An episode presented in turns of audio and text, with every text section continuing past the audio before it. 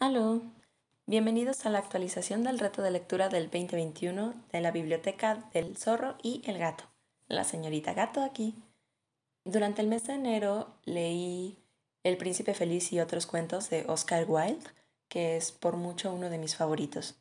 Recuerdo que la primera vez que leí El Riseñor y la Rosa estaba en la primaria y el libro tenía muchas ilustraciones, estaban hechas con acuarelas y tenía El Príncipe Feliz, El Riseñor y la Rosa, un cohete feliz y el gigante egoísta. Definitivamente lo leo diferente ahora que ya soy un adulto, entre comillas, que cuando lo leí cuando era una niña.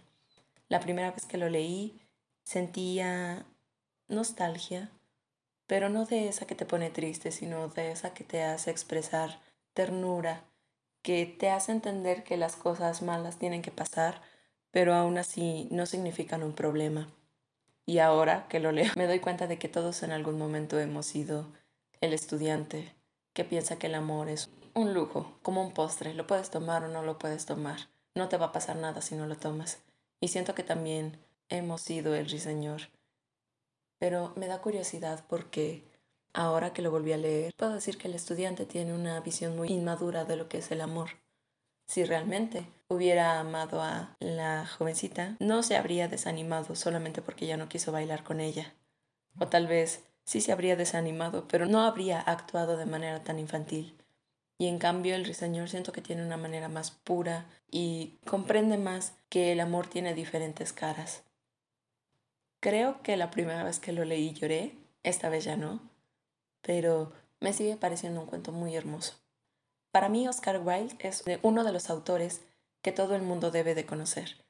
Sus historias son sensibles, para mi gusto se inclinan demasiado a lo celestial, pero no quita que sean historias muy lindas y que definitivamente te pueden pegar, por así decirlo.